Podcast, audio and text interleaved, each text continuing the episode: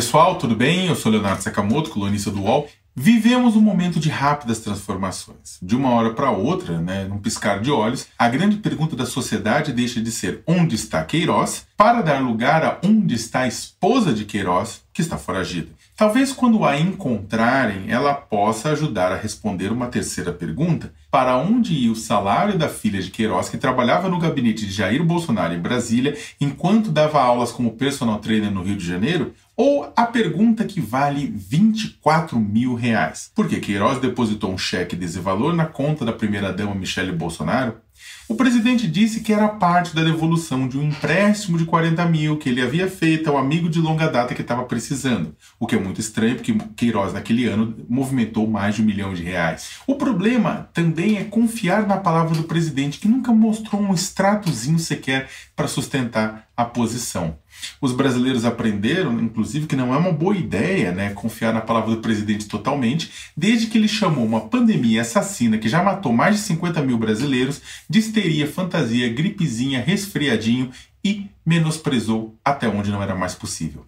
Questionado por um repórter em dezembro passado se tinha algo que comprovasse o empréstimo, Jair fritou. Ô rapaz, pergunta para tua mãe o comprovante que ela deu pro teu pai, certo? Super fino. Bolsonaro precisa entender que a demanda não é uma picuinha, ainda mais em um momento em que o Ministério Público do Rio de Janeiro apontou no pedido de prisão preventiva de Fabrício Queiroz que ele foi o responsável por pagamentos em dinheiro vivo de despesas do seu chefe, o então deputado estadual Flávio Bolsonaro e de sua esposa, de mensalidades escolares das filhas até o plano de saúde da família, repetidas vezes, muitos boletos o Ministério Público concluiu que o dinheiro não provinha de fontes lícitas de renda do casal, mas sim de recursos em espécie desviados da Assembleia Legislativa do Rio, entregues por assessores fantasmas a Queiroz.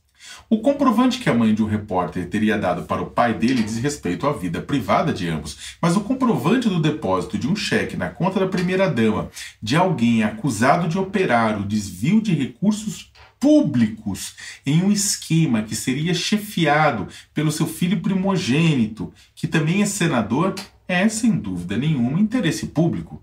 E pelo fato de ainda, ainda, ainda, não sei até quando, estarmos em uma democracia que governantes são obrigados a obedecer princípios republicanos com uma transparência. Por conta disso, a palavra de Bolsonaro não basta.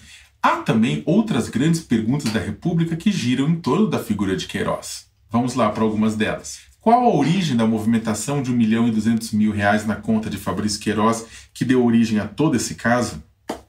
Por que não há registros de compra de venda de carros, atividade que Queiroz usou para justificar o dinheiro? Por que funcionários do gabinete de Flávio Bolsonaro depositaram recursos nas contas de Queiroz? Todos os funcionários que trabalhavam nos gabinetes de Flávio e de Jair cumpriam suas atribuições diárias? Aliás, todos eles existiam como funcionários de verdade?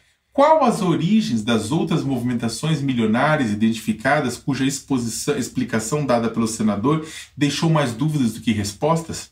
Porque o então ministro da Justiça, Sérgio Moro, com larga experiência em investigações, denúncias, julgamentos de movimentações atípicas, não disse nada sobre o caso durante todo o tempo que permaneceu no governo?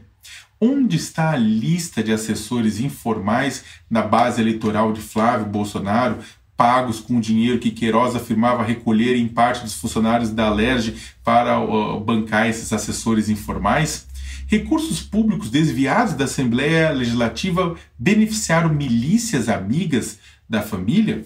Por que Flávio não abriu uma imobiliária ao invés de uma loja de chocolates, uma vez que sabe fazer dinheiro com compra e venda de imóveis?